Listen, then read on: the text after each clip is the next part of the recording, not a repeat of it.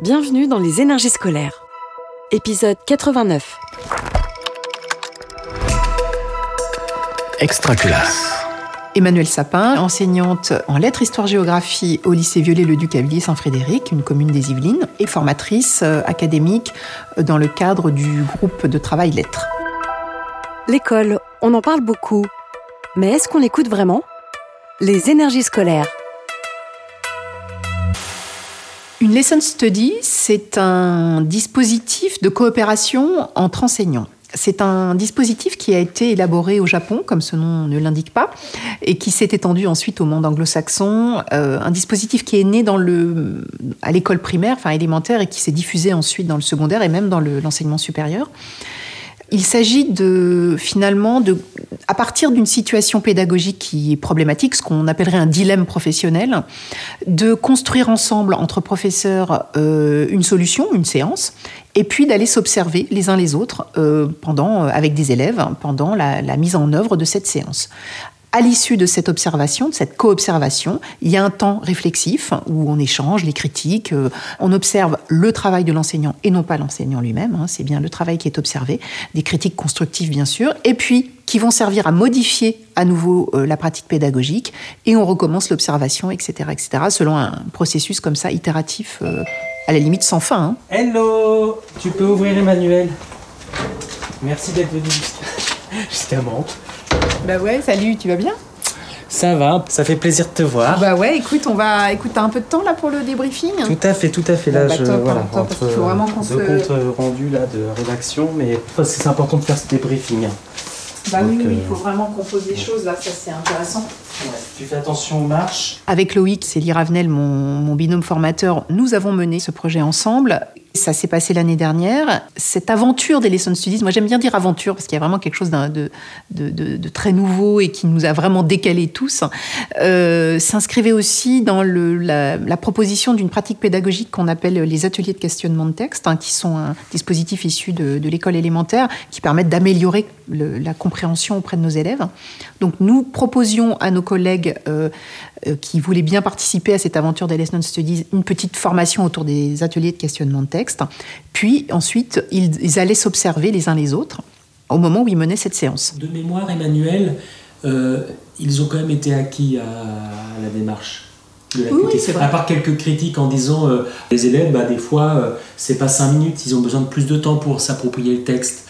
Tu te rappelles, on avait pris en photo, ils avaient fait deux tableaux, là, plus et moins, et il y avait beaucoup de choses plus. Donc, je- moi, je Pendant cette année de, de pratique de Lesson Studies, euh, j'ai eu le sentiment d'être davantage une accompagnatrice, quelqu'un qui, voilà, qui est dans le compagnonnage, puisque c'est le sens étymologique, euh, que, qu'une formatrice, que quelqu'un qui dispense un savoir. Avec Loïc, bien sûr que nous avons dispensé des éléments d'information, mais notre principal, euh, notre rôle principal finalement, ça a été à la fois d'offrir un cadre sécurisant aux collègues et surtout un, cadre d'échange, tout simplement. Vraiment, c'est c'est ça qui était vraiment très stimulant. Et on essaie d'être dans cette euh, dans cette horizontalité. De toute façon, en tant que formateur, on est d'abord des enseignants. On n'a absolument pas de supériorité hiérarchique institutionnelle par rapport à nos collègues.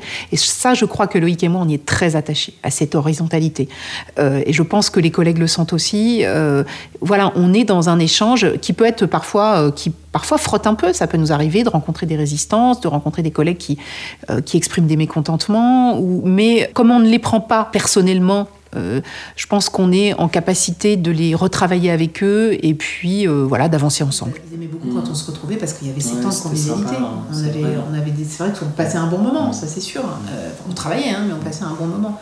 Et donc ça, ça révèle aussi. C'est ça qui est intéressant, c'est que ce, ce- la dimension qui est ratée, enfin ou en tout cas qui est interrogeante, elle nous, elle plutôt, elle nous dit que il y a une demande très forte de collectif, De collectif. de travail en équipe, tu as raison. Et, et- Cette expérience des Lesson Studies sur l'année a vraiment été euh, très bénéfique. Elle a été bénéfique euh, pour nous les formateurs, mais surtout pour ceux qui étaient aussi euh, engagés dans cette aventure, au point que les collègues nous ont demandé à ce qu'on poursuive.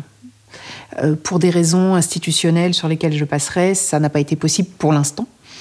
Il y a clairement une demande de la part du corps enseignant de travailler autrement et de travailler probablement plus en coopération.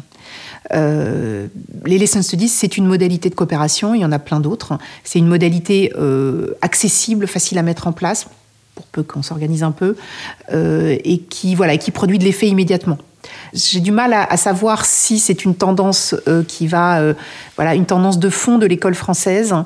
C'est une tendance du lycée professionnel, mais lycée professionnel, c'est aussi un lieu probablement un peu plus, et je le dis sans jugement pour les autres, euh, voilà, autres lycées ou les autres structures d'enseignement, euh, c'est un lieu un peu plus d'expérimentation parce qu'on y est poussé. On y est poussé par euh, les difficultés qu'on rencontre avec nos élèves. Et donc, il y a un moment, il faut faire autrement puisque ce qu'on a fait jusque-là n'a pas marché. Après, il faut que l'institution derrière suive et nous propose des modalités, des temps d'échange, parce que concrètement, il faut le temps de se rencontrer, euh, d'aller se voir, d'aller s'observer. Euh, c'est là où il y a un travail à faire institutionnel euh, pour vraiment formaliser ces temps d'échange, comme ça peut être le cas, par exemple, dans certains pays étrangers. Le formateur fonctionne en miroir, c'est-à-dire qu'effectivement, les collègues voient bien qu'il y a beaucoup de respect entre nous, beaucoup d'écoute. Euh, voilà, et je pense que aussi, euh, d'ailleurs, c'est la leçon des lesson studies, sans mauvais jeu de mots, c'est ça, c'est-à-dire que c'est vraiment dans l'esprit dans lequel ça doit se passer. Mm. Dans cette, euh, je, je t'observe avec beaucoup de bienveillance et, et tu m'observes. Voilà, on est dans, dans, quelque chose où ensemble on avance, on se plante, on recommence. et c'est ça, moi, qui me plaît dans la formation et qui me plaît dans ce dispositif. Mm. Je crois que pour qu'une lesson studies soit réussie, il faut avoir envie de faire autrement avoir envie de partager euh, avec euh, ses collègues euh, pour le meilleur et pour le pire. et puis vraiment être à l'écoute voilà, de, de, ce que nos pères ont à nous dire, hein, vraiment.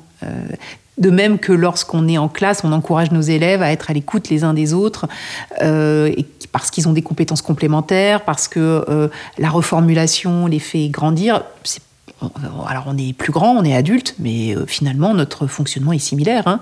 Euh, c'est aussi parce que nous, nous, reformulons nos pratiques, nous les explicitons. Je crois que ça c'est très important et c'est peut-être euh, voilà s'il y a quelque chose qui, fonctionne très bien dans les lesson studies, c'est que nous sommes dans un, une pratique d'explicitation. Et souvent l'enseignement français est un enseignement implicite. Et je pense que dans les formations parfois nous pouvons rester sur l'implicite. Là, on est obligé d'expliciter. Et cette explicitation, elle est extrêmement bénéfique pour celui qui explicite et puis évidemment pour celui qui écoute. Vous venez d'écouter un épisode des énergies scolaires. Si ça s'est bien passé, n'hésitez pas à laisser un avis sur votre plateforme d'écoute. À bientôt sur Extra Classe. Une production Réseau Canopé 2023. Extra Classe.